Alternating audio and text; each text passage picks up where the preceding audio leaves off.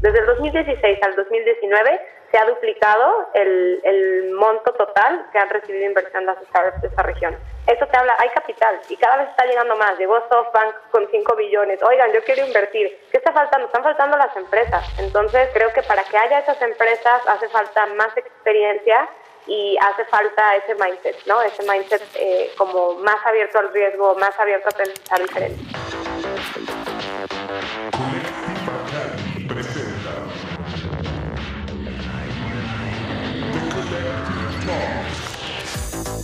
Resolviendo los problemas y los retos más complejos de los negocios, la tecnología y el futuro, yo soy Jorge Fajardo, director del Master in Business and Technology, y cada semana busco aprender más de los mentores, aprendedores, startups y empresas que conforman la comunidad de Collective Academy. Aquí, nosotros ponemos la conversación, pero los aprendizajes te los llevas tú.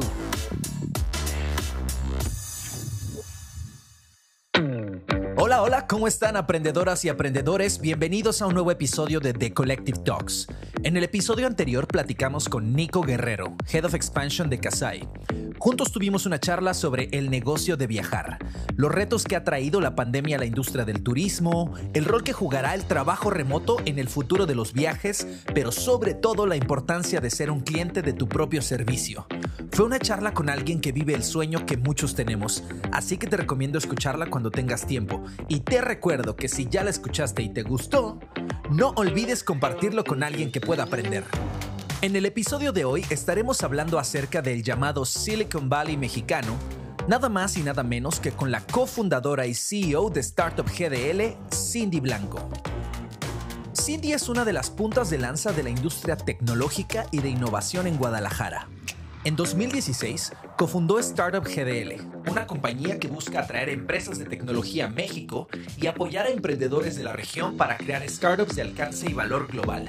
Hoy, Startup GDL se ha convertido en un puente que conecta a nuestro país con el desarrollo de innovación en todo el mundo y está aprovechando muy bien las oportunidades que trajo la pandemia.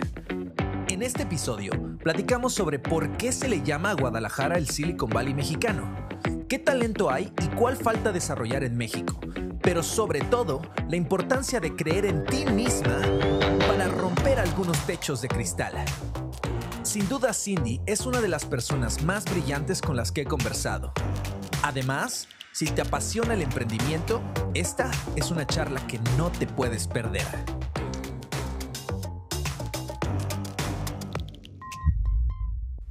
Hola Jorge, muchísimas gracias por la invitación. La verdad es que soy fan de Collective Academy y Collective Talks y estoy súper contenta de poder estar hoy aquí con ustedes. Me encanta, gracias por aceptar nuestra invitación. Desde que te conocimos ahí en Guadalajara en alguna cena que tuvimos justo de, de kickoff de uno de nuestros programas, eh, teníamos la asignatura pendiente de involucrarte mucho más en lo que hacemos.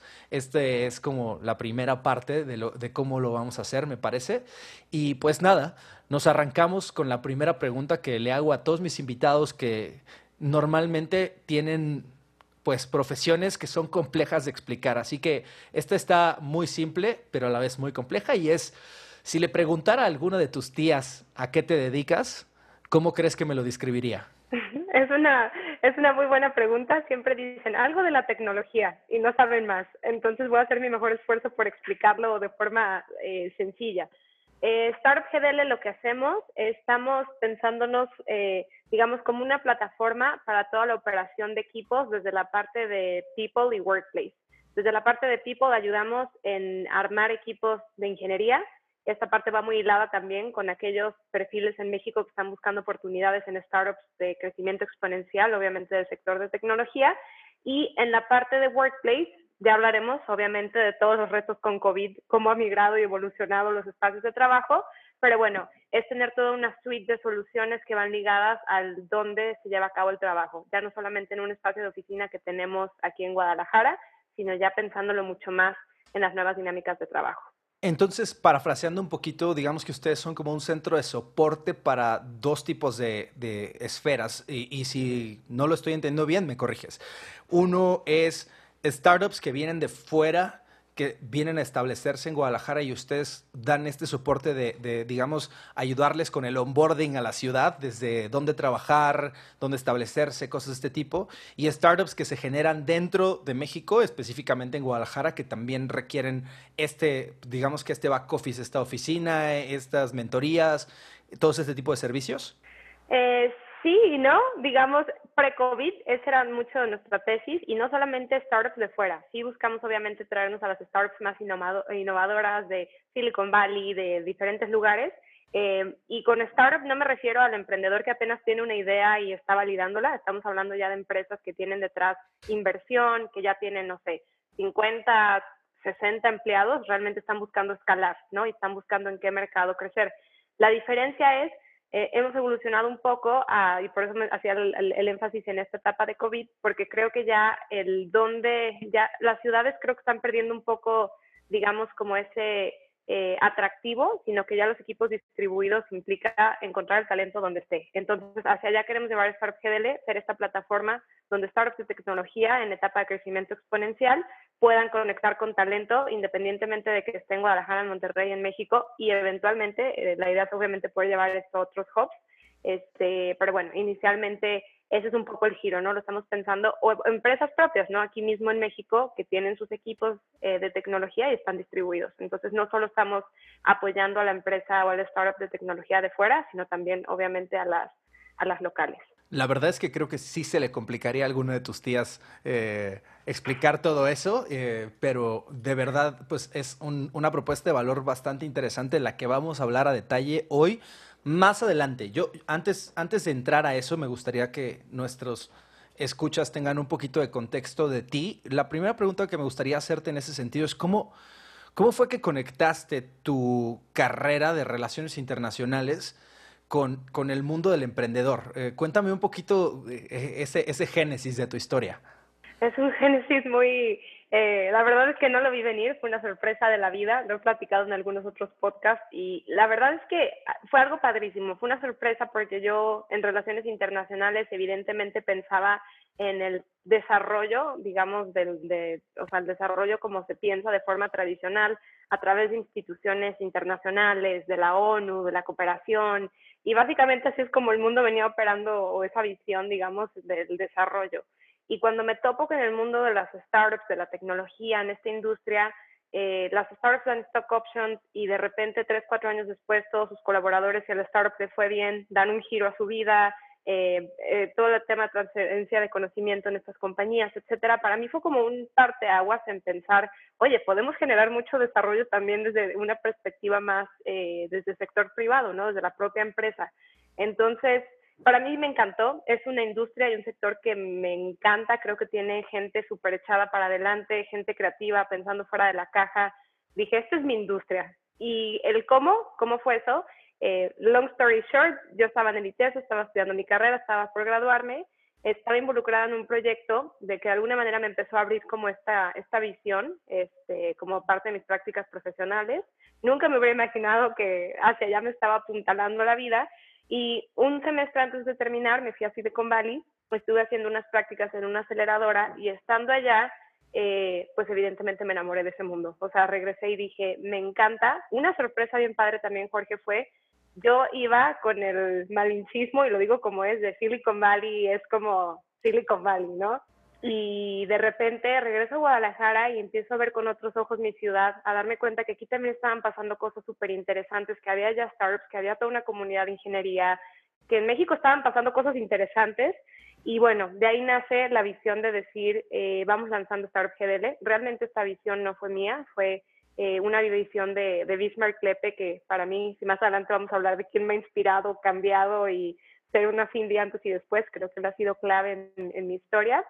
Pero bueno, al final del día tenía esta visión de decir cómo podemos traer más startups, más empresas que traigan oportunidades laborales súper interesantes eh, en el sector de tecnología y sobre todo pensando que la gente pueda entrar, aprender y eventualmente emprender. Es así como, si tú te vas al inicio de Silicon Valley, así nacen, ¿no? De, de una startup crece el famosísimo PayPal Mafia, PayPal era una startup, de repente crece y de ahí sale Elon Musk, funda Tesla, o sea, sé que estoy poniendo un ejemplo muy cliché. No, es, es un ejemplo muy claro de cómo realmente eh, un grupo de gente con intereses en común se mueve a una zona geográfica específica para poder desarrollar, en este caso, tecnología o eh, eh, empresas basadas en tecnología. Y, es un efecto multiplicador, ¿no? Porque los cuatro que iniciamos una y nos fue bien, después nos separamos y cada quien quiere empezar la suya, sumados de nuevo talento que llega atraído a esta zona para decir, oye, aquí está pasando esto, y así, ¿no? Se va multiplicando ese efecto hasta lograr el Silicon Valley que vemos hoy. Ahora, ¿por qué Guadalajara? Digo, yo sé que tú, no sé si naciste ahí, pero sé que vives ahí y, que ahí creciste. ¿Por qué crees que Guadalajara se convirtió en este centro? ¿Por qué Bismarck y tú decidieron que fuera Guadalajara y no se movieron a la Ciudad de México? ¿Qué tiene Guadalajara de especial que hace que por ahí en algunos lados digan que es el Silicon Valley mexicano? Es una muy buena pregunta. La verdad es que, a ver, voy a ser súper honesta. En su momento, cuando empezamos Startup GDL, eh, Bismarck ya tenía una operación para su oficina de, de Wiseline aquí, aquí es donde había encontrado talento y de alguna manera él ya veía, obviamente pues tiene muchos más años que experiencia que yo, el potencial que tenía la ciudad. Yo soy de aquí, mi familia absolutamente nadie está metida en ni siquiera en negocios, o sea, mi papá es doctor, nada que ver, o sea, yo, yo no tenía como visión a lo que estaba pasando aquí. Entonces, de entrada, para mí, mi experiencia fue completamente coyuntural. Conozco a Bismarck, me dice, Cindy, hay todas oportunidades, vamos haciendo este proyecto, etcétera, etcétera. Va, lo hacemos y eso es parte de ese descubrimiento que empecé a hacer yo misma de mi propia ciudad donde nací, donde crecí y de repente darme cuenta de toda esta infraestructura que ya existía y cómo esta infraestructura estaba caminando. Eh, y esto ha sido ahora sí que, Jorge, desde hace años, ¿no? Yo siempre cuando estoy platicando con startups que les interesa Guadalajara y que también les interesa, eh, no sé, Argentina, Colombia, Costa Rica, digo, lo rico que tiene Guadalajara, es más, frente a un Monterrey, frente a un Ciudad de México, que también creo que son ciudades con, mucha proyección, eh, sobre todo para estos temas, es Guadalajara fue evolucionando desde los 70 a ser una ciudad de manufactura, a evolucionar una ciudad de software con la llegada de empresas como HP, Intel, IBM, Oracle, y luego de repente esas empresas empiezan a generar una base de talento importante. Eh, el gobierno empieza a entender la importancia del sector de tecnología, eh, los proveedores de servicios, abogados, contadores, hablan el idioma, lo entienden. Entonces, yo creo que es muy difícil y muy único que de la noche a la mañana una ciudad tenga esta agenda. Vamos a hacer el siguiente Silicon Valley. Es algo que creo que ha venido pasando orgánicamente y donde creo que estamos hoy es, ya teníamos como esa marca, digamos, hacia el software, hacia la tecnología, de una siguiente como etapa o ola en esta evolución de la ciudad donde ya estamos migrando hacia más especialización. Ok, ya no es nada más software, ahora es todo el tema de ciencia de datos, inteligencia artificial, qué está pasando con la red 5G. Creo que eso está en la agenda de todos, eh, de diferentes actores, desde las universidades, desde las mismas empresas que están buscando ellos desarrollar talento en estas áreas de especialización. Entonces, pienso que es esa evolución tan única, la posición geográfica que tiene Guadalajara con la cercanía a Silicon Valley, pues de nuevo, no la tienen pensando en ciudades que compiten en, México, pues no la tienen ni Ciudad de México ni Monterrey, ¿no? Estamos a cuatro horas y media vuelo directo. Todos esos son factores que creo que han hecho esta ciudad muy, muy rica. Y por último, creo que para mí, el, siempre digo, hablo del secret sauce o la salsa secreta de Guadalajara, eh, no es la de las tortas ahogadas, es que esta ciudad creo que hay una calidad de vida alta, o sea, muy buena, eh, en un costo de vida accesible. Y eso también ha colocado a las empresas que ya están aquí en una posición de poder reubicar talento de cualquier parte de México. Entonces yo veo ya equipos de ingeniería, antes obviamente estoy hablando mucho pre-COVID, ¿no? Ahorita yo creo que esa tendencia va a cambiar y ya al reubicarte ya no va a ser tan normal porque a las empresas ya les vale madre donde estés. Pero el factor eh, de, de, calidad de vida y de cómo se ha concentrado todas estas oportunidades de tecnología en una ciudad han hecho que el talento se empiece a reubicar y posicionar a Guadalajara de esa manera. Entonces, eh, en fin, creo que eso es parte del, del secret sauce junto con la colaboración. Y una de las ideas que creo que podemos tocar es qué hace a Latinoamérica o a México o a Guadalajara, ahora sí que de lo grande o lo chico, lo que tú digas. Eh, como muy parecido a Silicon Valley, creo que es esta colaboración slash competencia, ¿no? O sea, al final aquí la gente compite, todos quieren al mejor talento, todos dicen, yo quiero trabajar con los top performers y demás, pero por otro lado, eh, hay mucha colaboración, hay mucha comunicación y no nada más entre las empresas, las empresas con el gobierno, las empresas con las universidades. Eso hace muy rico, creo que el, el, el que Guadalajara realmente pueda posicionarse como una ciudad de México que está empujando toda esta agenda. Me encanta lo que dices porque y, que también eres modesta alrededor de tu ciudad, porque de verdad que parte de ese secret sauce también yo creería cuando haya, hablas calidad de vida y estoy pensando para tanto para personas que vienen de fuera como para los mismos mexicanos, pues tiene condiciones climáticas increíbles, tienes este playa muy cerca a unas muy pocas horas eh, eh, eh, en términos de calidad de vida, ¿no? Y en términos de, negocio, de, distribución de negocio, también hay suficiente población y suficiente alcance geográfico para tocar muchos puntos y vetear muchos servicios y productos que puedas lanzar. Ahora, tocaste muchas cosas que quiero ir a detalle, ¿no? una de ellas fue el talento. En su momento hablabas de que tú y Bismarck encontraron en Guadalajara eh, que había suficiente talento para trabajar o para construir startups. ¿Qué características tenía ese talento? O sea, ¿qué es lo que se estaba buscando? ¿Directivos? Eh, ¿Gente de marketing? ¿Eran primordialmente desarrolladores? Cuéntame un poquito de dónde estaba eso.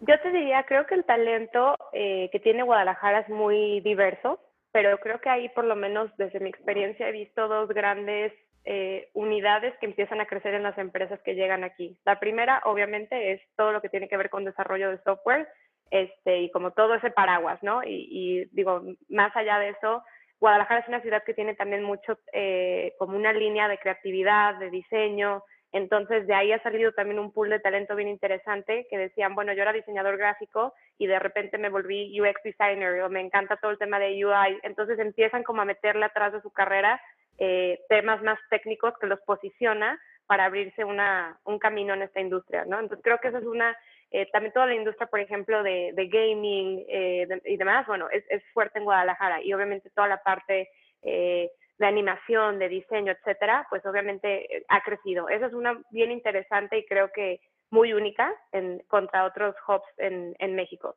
Eh, la parte obviamente que platicábamos de desarrollo de software, de este, pues todos los, los, los, developers que creo que en su momento, yo platicando con, con gente ya, developers más seniors, les decía, o sea, hace 10 años, ¿cuáles eran tus opciones de trabajo aquí?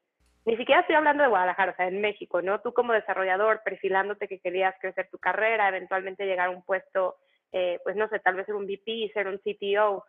Y la verdad es que eh, en una multinacional, en una empresa como un Oracle, un Intel, etcétera, creo que eso es muy difícil. ¿Por qué? Porque pues, son multinacionales donde los headquarters están en otra parte del mundo, eres un empleado de 30 mil, 50 mil, del número de empleados que tengan, y la cultura de trabajo es distinta. No estoy diciendo que esté mal, simplemente esa oportunidad que tenía la gente de empaparse, de ponerse 10 cachuchas, de crecer un negocio de la noche a la mañana, de estar haciendo un producto, de ya se cayó el producto, ¿sabes?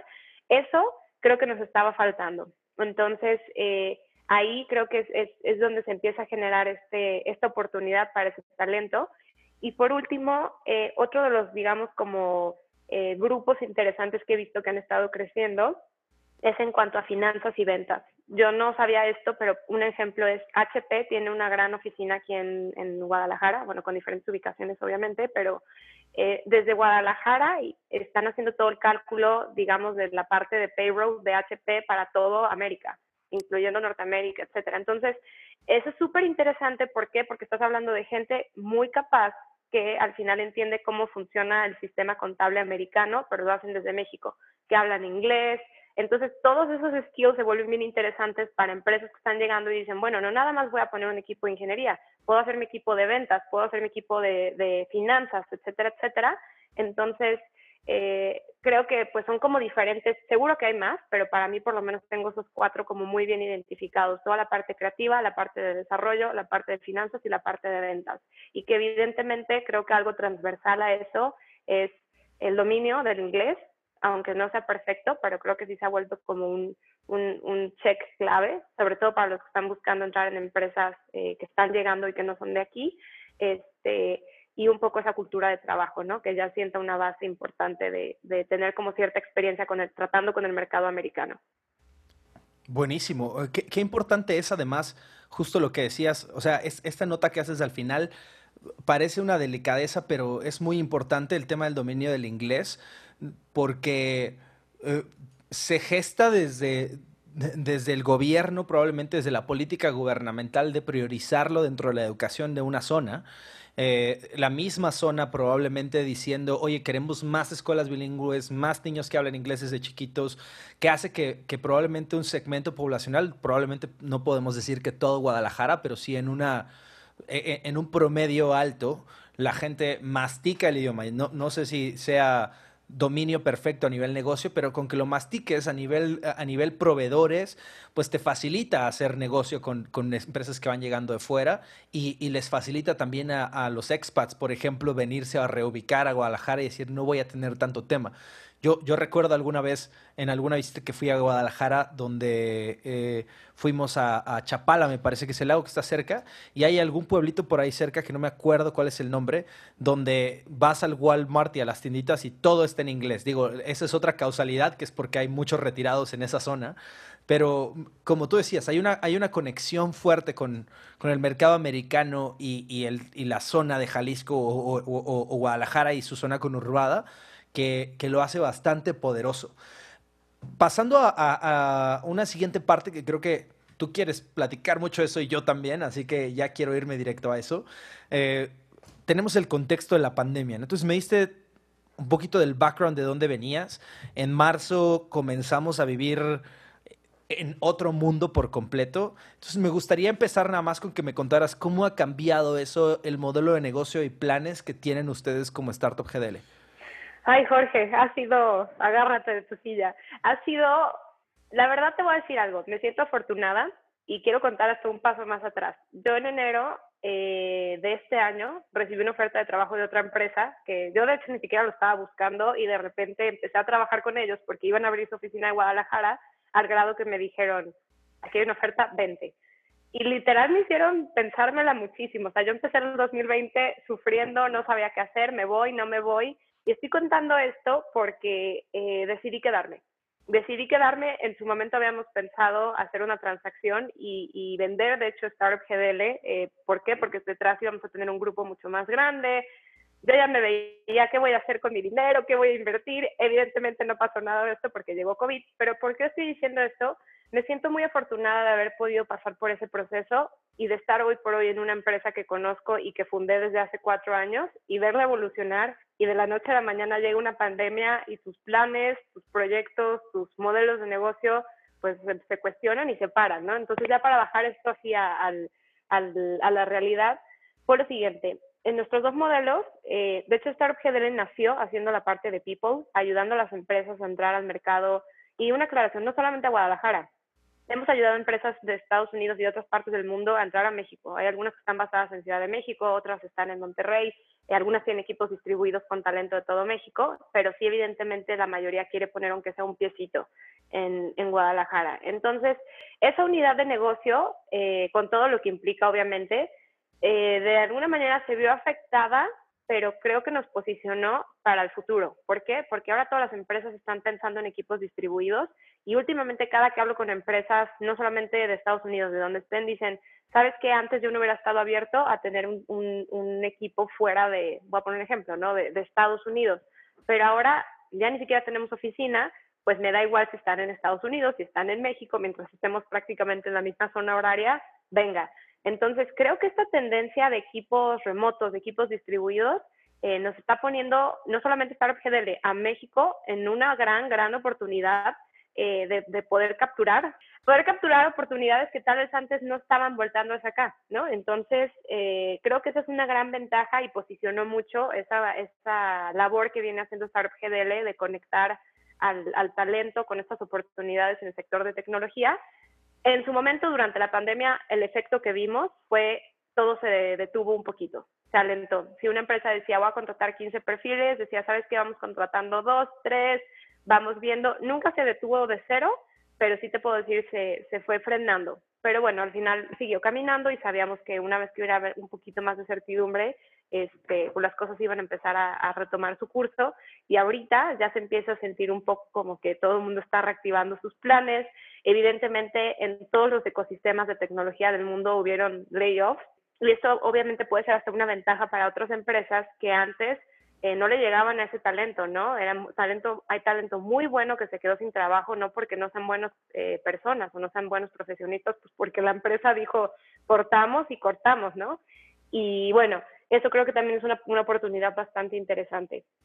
Donde se puso más bueno la cosa fue en Workplace, porque cuando Startup GDL empieza a traer estas compañías, las que sí querían estar en Guadalajara, la pregunta natural después de tener ya eh, todo el proceso, todo el equipo listo y demás era dónde van a trabajar. Y bueno, pues dónde van a trabajar antes no había muchas opciones de dónde iban a trabajar o por lo menos en el mercado no había una opción muy enfocada a cómo operan los equipos de ingeniería, a entender que las startups eh, de tecnología están creciendo de forma exponencial, necesitan espacios de oficina donde puedan crecer.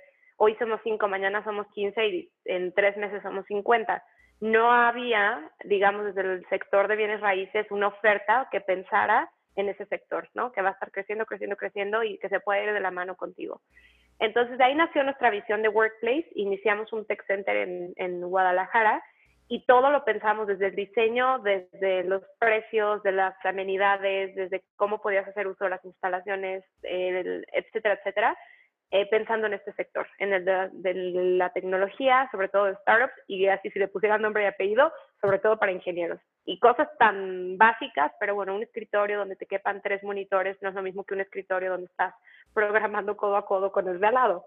Entonces, eh, así nace Workplace y creció y tuvo tanta atracción, Jorge, que literalmente se volvió nuestra línea de negocio más importante este, para Startup GDL. Digamos que People siguió caminando, pero Workplace nos hizo crecer bastante. Llega la pandemia, este, y pues evidentemente Workplace hay que cerrarlo, eh, no sabemos qué va a pasar. Eh, algo súper interesante, WeWork, todos los que estamos en la industria de coworking spaces, de alguna manera estábamos tronados al inicio de esta pandemia. ¿Por qué? Porque si tú tenías un espacio donde te cabían 400 personas y luego había que poner distanciamiento social, donde te cabían 400 ahora te caben 200 y tienes que seguir siendo rentable a tus mismos costos, no te da. Entonces ahí fue donde dijimos, ¿y ahora qué, qué vamos a hacer? ¿Qué sigue? Este, la verdad es que nos puso a pensar mucho como equipo. Y la verdad estuvo padrísimo. Digo, no, no es una historia donde ya te diga, ya tenemos resuelto, pero hemos buscado leer mucho hacia dónde va el mercado. Y encontramos varias tendencias, pero yo creo que son tres las que, las que he visto en la parte de Workplace que son súper interesantes. Uno, las empresas que dijeron, nos volvemos 100% remotos y nunca más tenemos una oficina. Y un ejemplo de eso, no sé si conocen una startup aquí de Guadalajara, se llama Quesky, que ellos están en temas de fintech. Este, Quesky de la noche a la mañana dijo, nos vamos remotos y ya no hay oficinas, ¿no? Entonces, esa es una tendencia que hemos visto que algunas empresas optaron por olvidarse de verse las caras en una oficina y se fueron remotos.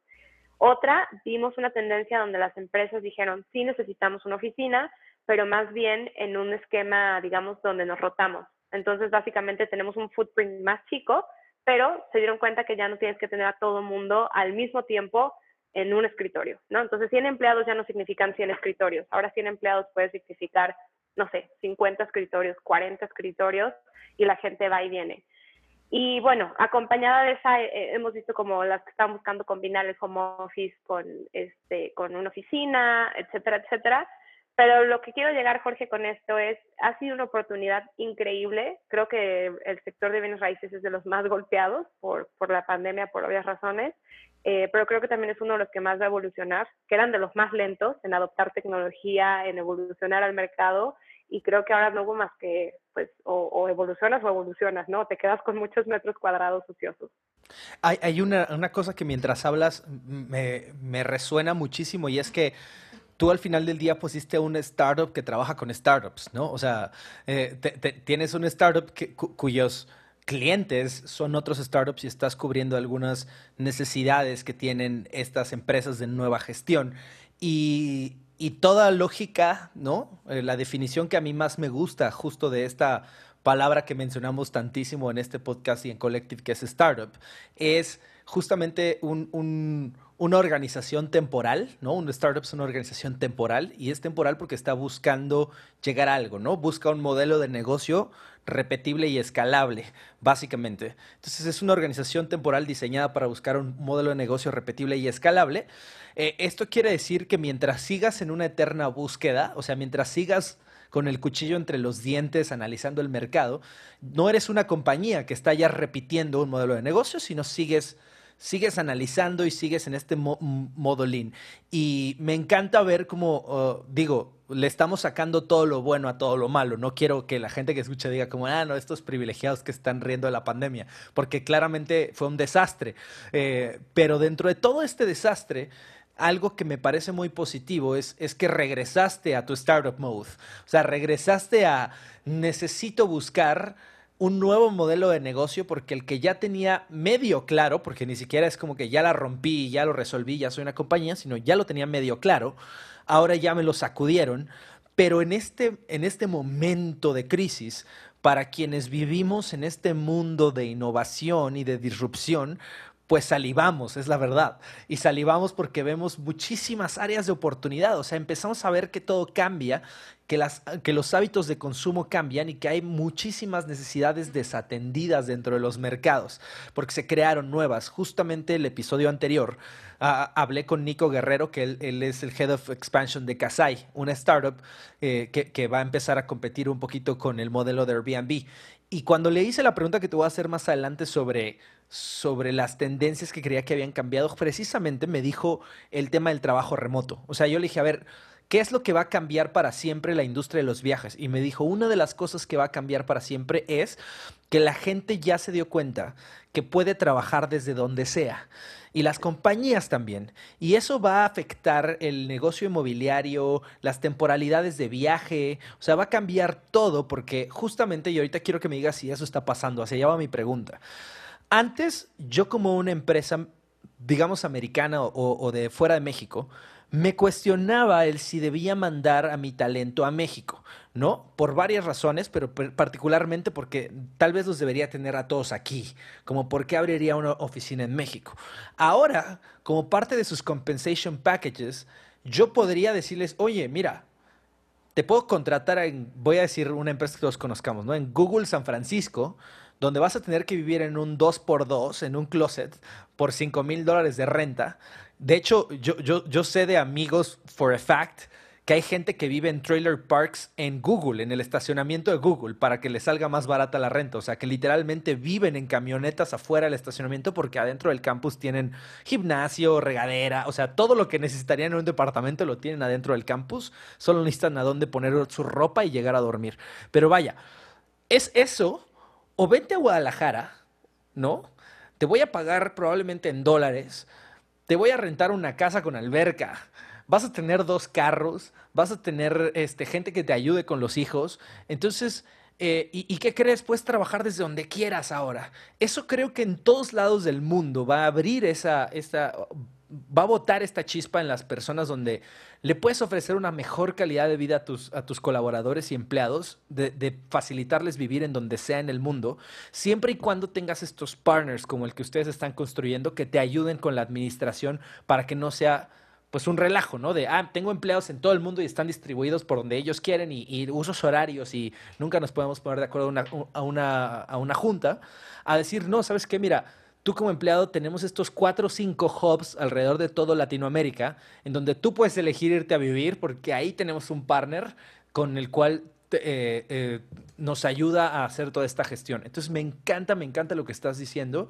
Y, lo que te preguntaría específicamente eso es, ¿tú cómo estás viendo eh, esta tendencia a crecer? ¿A qué velocidad? Y si crees que definitivamente llegó para quedarse o es transitoria en lo que se acaba la pandemia y hago comillas en el aire porque sigue siendo el, hito más grande de la humanidad. ¿Cuándo se va a acabar esto?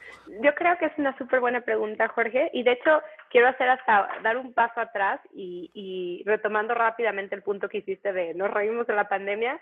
Yo creo que la pandemia es una grandísima oportunidad. Definitivamente va a haber empresas que están tronando, que están despidiendo gente, este, etcétera, etcétera, pero definitivamente es una gran oportunidad para replantearnos hacia dónde va el, el, el, mundo, ¿no? En todos los sentidos, hasta en temas ya, eventualmente espero que podamos platicar también de el, el efecto que ha tenido a nivel este, emocional, psicológico, el trabajar desde una casa, etcétera, etcétera, pero bueno, a lo que quiero llegar creo que sí definitivamente es un punto de quiebre, en los puntos de quiebre obviamente hay, hay, hay una reconfiguración de tablero, esto significa hay ganadores, hay perdedores, pero sí creo que todos, como quien esté pensando en arrancar un negocio, quien tenga un negocio, pues es un momento increíble para decir, deja pienso fuera de la caja, porque ahorita todo está fuera de la caja. Y por otro lado, también reconocer, y, y, aquí es un poco más, eh, y voy a llegar a tu, a tu pregunta, Jorge, solamente es un, un paso antes. Eh, creo que también esta pandemia, y, y es, no tal pie, tengo una gemela, mi gemela es relacionista internacional también, pero ella sí se fue al desarrollo by the book. Y me dice, eres una capitalista y ustedes solo están hablando de inversión y de evaluaciones y de startups y todos los otros problemas, etcétera, etcétera. La verdad es que es bien padre porque tenemos visiones encontradas. Pero ¿por qué cuento esto? Porque algo que, como que cuando hablo con ella y no hay que perder de vista es, evidentemente también esta pandemia trajo eh, problemas, si ya teníamos problemas estructurales en México serios, creo que los está haciendo aún peor, ¿no? Tema de pobreza, de desigualdad, eh, de violencia, este, etcétera, etcétera, etcétera. No perder eso de vista, pero sí ya volteando hacia, hacia, hacia adelante, hacia el futuro. O sea, ¿qué llegó para quedarse aquí? Pues evidentemente llegó este momento que para mí es un momento de oportunidad, eh, es un momento de, reinventarnos y hacia adelante, ¿cómo se están proyectando las empresas? Estoy completamente de acuerdo contigo. O sea, creo que el tema de... Eh, remoto es algo que se va a quedar y remoto en el amplio sentido de la palabra, remoto en buscar talento en cualquier parte del mundo que sume y, se, le agregue valor a tu compañía, hasta un trabajo remoto de decir, bueno, este, eh, pues yo trabajo para X empresa, pero yo quiero vivir aquí, acá, ir, venir, hoy trabajo desde mi casa, mañana voy a la oficina. Creo que eso definitivamente llegó para quedarse y definitivamente está cambiando, como tú bien lo dijiste, Jorge, a, le pega a, los hábitos de consumo, le pega a industrias súper establecidas, como antes era bienes raíces, era una industria en la que todo el mundo invertía porque era de bajo riesgo, o sea, eso cambió. Se acabó por completo. E, este cambio de tablero me parece que va a impulsar o ya está impulsando a muchas personas a convertirse en emprendedores eh, más que nunca, yo que tengo el privilegio de estar en, en Collective Academy en contacto con cientos de personas que están en este proceso formativo y mentores que trabajan, más que nunca en mi historia, en cinco años trabajando en startups, he visto gente diciendo, voy a lanzar algo, voy a lanzar un nuevo negocio. Para ti, que eres una emprendedora y que trabajas en el día a día con emprendedores de todos sabores y colores y tamaños, ¿cuál, ¿Cuál es la otra cara de la moneda de emprender en México y, la TAM, no? Eh, porque hasta ahorita hemos contado una historia, digamos que linda, pero quisiera saber tú qué retos tuviste que superar para poder empezar y crecer Startup GDL y, qué, cuáles son los comunes que ves con, con, todos los startups que ves que llegan o inician. Los retos es chistoso. Mucha gente cree que el reto es acceso a capital, ¿no? Desde fuera es, no, es que no hay capital y si quiero emprender no tengo capital. Yo no soy de esa filosofía. Definitivamente creo que en una región como México y Latinoamérica tenemos una eh, ventaja, desventaja, que es hay tantas cosas tan rotas y tan eh, no funcionales que nos hacen la vida una tortura sacar una tarjeta de, crédito en un banco, ya quiero ver que la canceles, o, que o sea, todo ese tipo de cosas son, son industrias que han venido operando así porque así es y nadie las había cuestionado y que estaban rotas, ¿no? Muchas industrias también este, de transporte, de, inclusión financiera, etcétera, etcétera. Y creo que ha sido un factor súper a favor para la región. ¿Por qué? Porque han encontrado, eh, se han vuelto, yo creo que, opciones súper interesantes para que emprendedores detecten esas problemáticas y las quieran resolver con una capacidad de crecer a velocidad de la luz. Y a mí yo el ejemplo que siempre pongo y me encanta es Nubank, ¿no? Un, banco basado en Brasil, que el sistema en Brasil era una cosa, si el de México dicen que es malo, bueno, el de allá dicen que era este, 10 veces peor en tema de las tasas de intereses que te cobraban, o sea, la verdad es que era un abuso lo que está, y, y una experiencia de usuario horrible. Entonces, Nubank nace como una propuesta diciendo, vamos a hacer un banco que te va a dar tu tarjeta de crédito, vamos a hacer un banco que no tiene sucursales, que es todo completamente digital, que se busca una experiencia del usuario, eh, que cobramos, eh, digamos, tarifas y, demás transparentes, justas, otra completa filosofía de cómo hacer un, banco y dar un servicio al, cliente. Entonces, para mí, esos son grandes ejemplos de cómo de repente esos, esas industrias rotas que tenemos en México y en Latinoamérica, que muchos tenemos problemas similares en esta región, se han vuelto oportunidades enormes este, para emprender.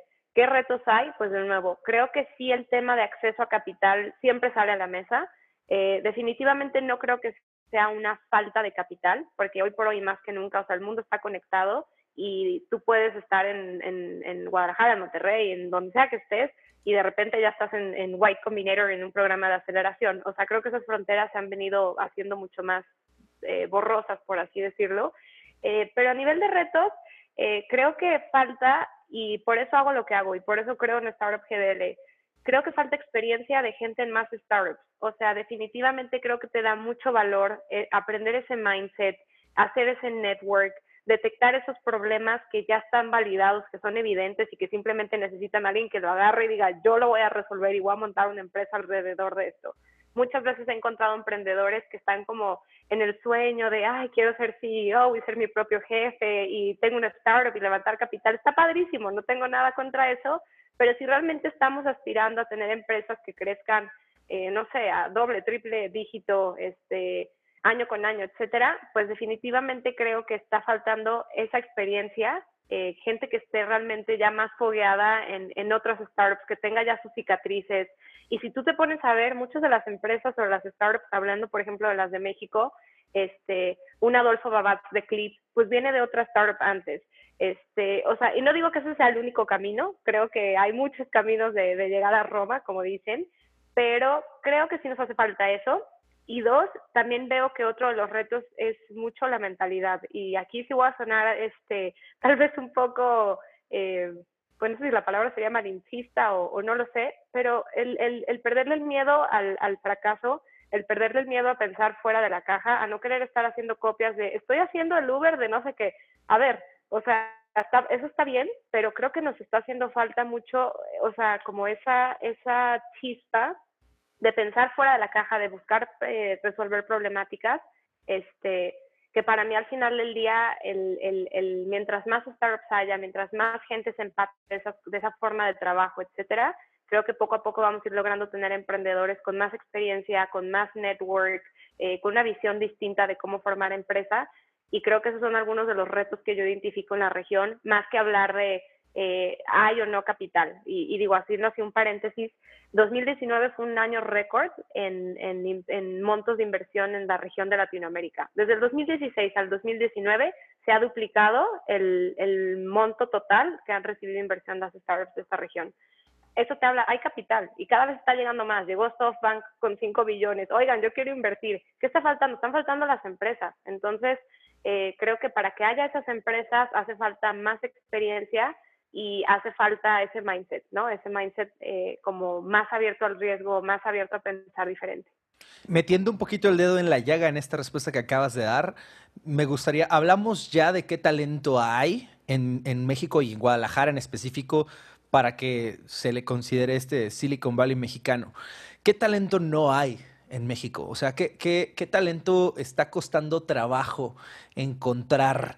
Totalmente. En el mundo de desarrollo, los más buscados son los React Native. O sea, no hay, y evidentemente no hay muchos. ¿Por qué? Porque pues obviamente una, un, un, o sea, nace en 2015 y no hay con tanta experiencia. Yo te diría, Jorge, eh, creo que sí hay, digamos, escasez de algunos de algunos perfiles, este, por ejemplo, si buscan gente que sea product manager y que tenga mucha experiencia, pues dime cuántas empresas de producto hay en México que lleven por lo menos 5 o 10 años haciendo producto. No hay tantas. Entonces, yo te diría, sí hay, o sea, estoy poniendo algunos ejemplos así como muy básicos, pero a lo que quiero llegar es, creo que lo que nos está faltando es tiempo. O sea, no tanto que esté esa escasez de talento, sino que más bien creo que está faltando que el talento crezca en esas este, posiciones, que gane más años de experiencia pero sí definitivamente en, la, en el mundo, por lo menos de desarrollo, que ahí estamos como muy metidos, este, pues a veces están buscando o, o, los, o, o las empresas requieren cierto seniority y pues eh, no lo hay, no porque esté mal México, simplemente porque también son tecnologías muy nuevas, este, que si en Estados Unidos salieron hace dos, cinco años, pues aquí tal vez lleven uno o dos años de, de estarse consolidando. Entonces mi recomendación sería, eh, pues ir buscando cuáles son esas tendencias este, hace rato lo decíamos, ¿no? Tema de ciencia de datos, tema, este, o sea, hacia allá va, creo que el, el cómo se están construyendo estas empresas de tecnología y pues creo que en la medida en que las personas tengan más especialización, pues más eh, posibilidades de, ya sea de colocarse en una empresa o eh, de empezar la propia, ¿no? ¿Por qué no? Oye, vamos avanzando para ir, ir cerrando hacia este lado.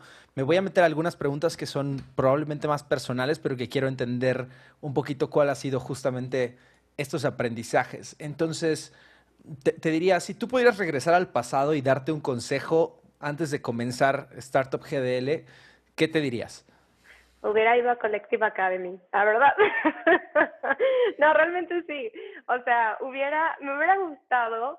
Eh, la verdad es que, Jorge, yo no tenía ni idea de lo que me estaba subiendo. Si alguien me hubiera dicho, Cindy, eh, vas a pasar por todo este viaje donde vas a empezar a emprender, ni siquiera yo me perfilaba como emprendedora. Dos, en una industria de la cual yo no sabía absolutamente nada. Tres, eh, de repente de la noche a la mañana vas a estar en pues como en la vitrina, mucho de esto obviamente por el liderazgo y el impacto que ha tenido Bismarck, pero como que me jaló con su inercia y para mí fue como eh, un poco abrumante de la noche a la mañana, eh, oye, te hacemos una entrevista, oye, tal revista. A ver, dije, espérenme, o sea, yo como que apenas estaba tratando de entender de qué se trataba esto, cómo se come y, y tanta atención, tanta demanda de trabajo. Eh, al inicio estuve muy rodeada de mucha gente americana, todos con Mindset Silicon Valley, me tronó. O sea, yo me estaba, eh, de alguna manera, no saber cómo se hacía, trabajar ese ritmo, etcétera, o sea, no me hubiera imaginado nunca. Entonces, si, pudiera regresar, son muchos los, consejos que me daría. Primero es ese, ¿no? Me hubiera gustado haber tal vez tenido un poco más de experiencia antes de haber emprendido, porque me agarró recién salidita de la, universidad y, definitivamente había cosas que ya con los años, o sea, he tenido que ir aprendiendo y, aprendiendo a la velocidad de la luz, como he podido, pero tal vez me hubiera gustado que esta oportunidad me hubiera llegado dos, tres años, así como dicen, estudia tu maestría ya cuando tengas dos, tres años de experiencia, porque vas a poder aportar en la clase, ya viviste ciertos retos, pues yo me siento igual, de repente me llegó esta oportunidad y, y me agarró en blanco y pues fue como construir el avión mientras volaba. Ese sería uno. O sea, me hubiera gustado haber tenido un poco más de experiencia profesional antes, o sea, experiencia profesional seria en, en, en alguna empresa. Este, y hasta en temas personales. Yo a veces digo, espero no ser una jefa terrible, espero ser una buena líder, porque yo no he tenido ese punto de referencia para mí. O sea, lo he hecho como creo que se hace, pero me hubiera gustado tal vez aprender de alguien antes de yo, de, de yo hacerlo. Pero bueno, pues así me tocó. Otro eh, consejo, creo que disfrutarlo más. De repente me abrumé mucho, Jorge, este, empecé a hablar con CTOs, VPs de ingeniería, CEOs de startups que habían levantado millones de dólares y órale, convéncelo de que se vengan a México. O sea, no tenía ni idea de cómo se hacía. Sí aprendiendo en el camino, pero creo que en un inicio me abrumaba mucho. Y tal vez diría, Cindy, relájate, o sea, suéltate, disfrútalo. Este, y eso con el tiempo también como que lo aprendí a, a, que no todo en mi vida iba a ser trabajo, más bien, oye, mi trabajo me encanta, me apasiona, pero hay otras áreas de mi vida que también necesito cuidar. Han sido como muchos aprendizajes, tanto en lo profesional como en lo personal, y sobre todo, y, y no sé si vayamos a tocar un, tema en cuanto al, al, al, ser mujer en esta industria. O sea, también haya habido aprendizajes súper interesantes donde de repente, pues, empecé hasta los 24 años y estaba hablando con gente, pues de nuevo, eh, ejecutivos súper experimentados, este, en, en otra, que se mueven como en otra dimensión. Y, y, la verdad es que ha sido increíble que nunca me hicieron sentir como tú no sabes o tú no puedes. Todo lo contrario, como que decían, ay, qué padre, y tú empezaste esto, a ver, platícame. Y tener esa posibilidad ha sido algo increíble y que creo que he capitalizado a mi favor en vez de a mi contra. Y, y bueno, abajo de ese, de ese punto hay como muchos otros puntos en cuanto a cómo puedes usar eso este, a, a tu favor, ¿no? A pesar de que tal vez eres una en una mesa con 10 hombres de otro país, etcétera, pues no importa. Entonces, en fin, di muchas ideas, pero en resumen creo que eh, me hubiera gustado haber tenido experiencia profesional previa antes de emprender, me hubiera gustado tal vez en un inicio disfrutarlo más, no abrumarme tanto, pero es parte tal vez por lo que ahora para mí es tan eh, valioso y, tan padre voltear y decir, pasé por todo esto y aquí sigo y vamos ahora para adelante. Y bueno, en el tema... Eh, eh, de género descubrí muchas cosas, ¿no? Descubrí que todo el mundo habla de ese techo de cristal y descubrí que a veces, muchas veces ese techo de cristal viene de nosotros mismas, eh, hablando ya desde el tema de, género, y, pues que al final del día pues las oportunidades ahí están y, es echarte para adelante y, y, hacer las cosas aunque no sepas cómo se hacen, pues intenta, ¿no? La mucho más, definitivo, eh, yo, yo platico con todas las aprendedoras que están en, los programas que tenemos, que están batallando con ese techo de cristal y un común denominador tiene que ver con eso que dices al final, el creérsela, ¿no? El creerse capaz, el echarse para adelante. No, no voy a, minimizar el hecho de que realmente existen condiciones desfavorables. Eh, pero afortunadamente dentro, por lo menos del ecosistema en el que vivimos, mucha gente es muy consciente de eso. Eh, la gran mayoría de los startups y CEOs que yo conozco tienen una perspectiva de género muy fuerte, quieren abrir oportunidades a mujeres, pero independientemente de esas condiciones desfavorables con las que hay que pelear, la actitud de, de, la mujer ante el reto es muy importante y creo que tú acabas de compartir algo valiosísimo que es pues creértela echarte para adelante con, con, con los retos que tienes adelante. Y, y, tocando ese tema, entonces ya hablamos de, de, qué te dirías si regresaras al pasado ahora, sumando todo esto que has aprendido en este tiempo, ¿qué te llevas para el futuro? Híjole, hacia adelante. Yo creo que... Eh mis aprendizajes evidentemente han venido, aprendes cuando te caes, ¿no? Cuando te das un trancazo dices, mm, voy a poner más atención. Y creo que han sido a raíz de muchos puntos de inflexión que he pasado en este camino, que, que me han marcado, que, que le he sufrido y que he tenido dudas y que no sé ni para dónde y demás. Eh, pero creo que de los aprendizajes más valiosos que tengo es ese mindset del que hablaba. Y ese mindset lo estoy tratando de aterrizar en, así como en cosas muy concretas, pero es esa forma de, pensar, esa forma de buscar resolver problemas. Eh, yo veo en, en, con amigos, etcétera, que, que, dirigen equipos y digo, bueno, pero ¿por qué tu equipo está como note takers, ¿no? Esperando que se les diga qué van a hacer y que los revisen y que ahora con el tema de la pandemia, híjole, ¿cómo van a trabajar desde su casa? Pues no, o sea, ese mindset donde eh, de alguna manera tú tomas un proyecto, lo empujas y, o tienes una idea y vas y la, valides, y la validas y demás.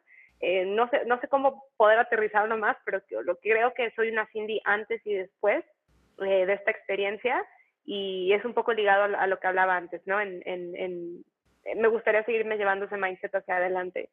Eh, otra de las cosas creo que es muy importante el buscar con quién lo vas a hacer, rodeado de quién lo vas a hacer, con quién te vas a asociar, eh, con quién vas a ir a pedir un consejo. O sea, creo que eso no es eh, como hasta con tu pareja, ¿no? Cuando buscas con, pues, oye, alguien que esté alineado, que comparte ciertos principios, etcétera, etcétera. Y creo que a veces puedes pensar, bueno, pues empiezo, me llevo muy bien con esta persona o lo que sea, pero creo que es una decisión fundamental en el éxito o no éxito de tu negocio. O sea, realmente con quién lo vas a hacer este, y poner las reglas claras y sobre todo lo que yo he hecho y, se ha dado, me considero muy afortunada, Jorge, ha sido muy coyuntural. A ver, tener un socio como Bismarck, pues eso sí ya es como, creo que me saqué la, la rifa del tigre sin querer. Pero otro de mis socios, eh, somos tres, eh, la verdad es que ha sido padrísimo porque somos completamente opuestos, lo cual tiene sus ventajas y desventajas, pero a manera de ventajas nos complementamos muchísimo. O sea, yo soy la que puede ir, salir, vender, negociar, decir, oye, creo que es por aquí, es por acá, y él es como el que aterriza la parte más, eh, digamos, más dura. Oye, ¿sabes qué? Eso traducido a números, eh, por aquí, por acá, más analítico. Entonces creo que uno de sus aprendizajes para mí sería buscar mucho esa complementariedad en tus equipos eh, y no solamente dentro de sociedad, ¿no? Dentro de tus mismos equipos, buscar traer al mejor talento. Este, y bueno, creo que esos son algunos y en lo personal, ya cayendo más en, el plano eh, personal, y lo platicaba el otro día con, en, en, otro podcast, creo que aprendí que el emprender no es un maratón, que tienes que correrlo abajo de dos horas a paso de cuatro minutos el kilómetro, no, es, un, es, un, es una carrera eh, a largo plazo, es una carrera creo que muchas veces contra ti mismo y en esa carrera creo que necesitas cuidar mucho tu energía, tu atención, tu enfoque y, y creo que fue lo que platicaba, ¿no? En un inicio para mí todo se volvió trabajo 24/7, etcétera y definitivamente creo que también mientras más input tengas este, de otras dimensiones de tu vida, pues obviamente también estás eh, pues más calibrado, más creativo, más feliz, este, etcétera, etcétera. Entonces creo que en el plano personal para mí aprendí y hacia adelante me llevo el, eh, pues eso, o sea, evidentemente el enfoque hacia la empresa, pero por otro lado tampoco perder de vista ese balance, lo que sea que signifique para ti balance. Y como la analogía que hiciste de, la pareja creo que me pareció muy acertada, porque cuando empiezas una compañía nunca sabes a dónde vas a llegar. La, idea que tienes en la servilleta, muy probablemente para el día 3 ya la cambiaste cuando te enfrentaste a la crueldad del mercado o a la crueldad de, de tener que hacer muchas cosas. Si la persona o las personas con las que estás construyendo tu sueño no comparten la visión, es muy fácil estar bien en las buenas, pero es mucho más importante conocer a esta gente cómo, cómo, cómo reacciona las malas, ¿no? ¿Cuál es su resiliencia al momento en decir, sabes que no nos está yendo bien? Y hay quienes salen corriendo por la puerta, hay quienes señalan los dedos y dicen es tu culpa o es la mía. Entonces, esos momentos son los que realmente te forjan como equipo. Qué mejor que tener socios o pares que, están alineados y que te dicen, mira, esto está difícil, pero tú y yo nos entendemos y vamos juntos a resolver la siguiente parte del camino. Muy, muy, buen aprendizaje, Cindy. Vamos a pasar a las preguntas de cierre eh, y con esto acabamos. Son, son las que yo llamo de cajón y las hacemos pues a todos nuestros invitados. Primero, ¿cuál es el problema que hoy mismo estás intentando resolver en tu trabajo? ¿Esta semana te quitó el sueño qué? Eh, estamos intentando resolver, diría, la parte de workplace. ¿Cuál es la mejor manera de, darle al mercado espacios flexibles eh, en, en, una, en un futuro donde entender dónde está workplace con el futuro del trabajo remoto? Perfecto. ¿Cuáles son tus imperdibles para informarte, aprender o mantenerte al día? ¿Qué consumes para estar vigente? Toma nota. Morning Brew, ese es un newsletter que me encanta, la verdad es que está padrísimo. Eh, hablan desde economía, de política, eh, tecnología, ese para mí es mi source of truth de todas las mañanas. Crunchbase Daily, ese me gusta, o sea, al final del día hablan mucho de las transacciones y ahí encuentro muchas oportunidades o encuentro ideas de negocio o ideas de qué están haciendo los demás. Eh, Labcast tiene un newsletter, ese es mensual, pero ese habla mucho a quien le interese y quiera seguir como jalando el tema de Latinoamérica como región. Ellos están haciendo el tracking de todo, cuánto se invierte, quién hizo un exit, este, ta, ta, ta, ¿no? O sea, te tiene muy al día. Y eh, creo que esos son mis tres imperdibles. Evidentemente me gusta ver las noticias en Briefy. Este, ah, y Contexto. Contexto también tiene, es un newsletter enfocado a Latinoamérica y están hablando de emprendedores eh, mexicanos, colombianos, argentinos. Creo que también entender qué está pasando como región es súper interesante. Dame un ejemplo de alguien que tú consideres que está haciendo lo mismo que tú haces, pero mejor. Ay, leí esa pregunta y no sabía qué iba a decir. este, y no porque crea que haya gente que no lo haga, hay mucha gente que lo hace mil veces mejor que yo. Yo creo que pondría a Luis Rubén Chávez, él es el CEO de Yo Te Presto este, es una startup también como de peer-to-peer lending. Están basados aquí en Guadalajara. Y la verdad es que como CEO tiene muy claro qué es lo que tiene que hacer, ¿no? Dices, este, contratar gente, correr gente, poner la visión, etcétera, etcétera. Eh, yo la verdad es que creo que a veces como CEO eh, de repente me diluyo, me caigo en la operación otra vez y demás y demás, pero bueno, creo que Luis es un gran ejemplo de, un CEO que ha crecido una compañía, que la ha sacado a flote y que me encanta de hecho lo que hacen. Buenísimo. Finalmente, eh, con lo que has aprendido hasta hoy, si yo te diera un cheque con un millón de dólares, ¿qué negocio pondrías? No se vale decir, se lo metería a Startup GDL. Ay, pondría algo que no estuviera en tecnología. Pondría algo que, o sea, pondría, este, me gustaría como poner un negocio más enfocado a mi, a, a, a, a otra área de la vida que no sea nada más eh, tecnología. ¿En qué? Tal vez me gustaría alguna educación. Me gusta mucho, eh, y sobre todo ahora con esta pandemia, creo que quedó claro que educación es uno de los grandes ganadores eh, entonces yo creo que empezaría algo que pueda ayudar a seguir desarrollando a la gente. Ya para cerrar y despedirnos, me gustaría eh, que nos regalaras algunas palabras de si alguien está escuchando esto y quiere entender mejor el mundo de las startups de tecnología, probablemente pegarse más a esto, eh, aventarse, como tú decías, a, a, venirse a este mundo a trabajar o a lanzar su propio startup, ¿tú por dónde les recomendarías empezar o qué aprendizajes tendría que buscar o enfocarse? Eh, yo diría que de entrada hay tanto contenido, o sea, este mismo, estos podcasts, este, todos estos newsletters, este, etcétera, etcétera, creo que es un excelente lugar para empezar. Yo no estudié esto y no, de alguna manera me dedico a esto, pero creo que te mantiene súper actualizado en tema de tendencias, de oportunidades, etcétera. yo diría, empieza por, por leer de esta industria, ¿no? De este sector en todos, o escucha podcast, etcétera, etcétera. Creo que hay, hay muchísimo contenido allá afuera. Dos, eh, empieza a buscar pues en dónde es tu camino y si y, y a mí conmigo se han acercado muchos eh, que van saliendo a las universidades y dicen es que no sé qué hacer estudié finanzas pues de ahí buscan una startup una, una oportunidad de finanzas pero empápate vívelo. O sea yo te puedo platicar aquí tres horas pero creo que es el ir y vivirlo y como tú lo dijiste madurarlo interiorizarlo este, creo que te va a dar muchísimas herramientas para después poder emprender si ese es el camino que estás buscando o hasta encontrar problemas que antes ni se te hubieran ocurrido y al estar ahí dices, ah, yo no sabía que había este problema y de ahí pueden hacer una, una empresa nueva. Este, creo que esos serían dos consejos y, y, tres, digo, evidentemente ahorita con tema de COVID y demás, pues ya no hay meetups, no hay eventos y nada de esto, pero hay muchísimos, he encontrado webinars de súper buen nivel eh, eh, instituciones como eh, White Combinator, con programas como Startup School.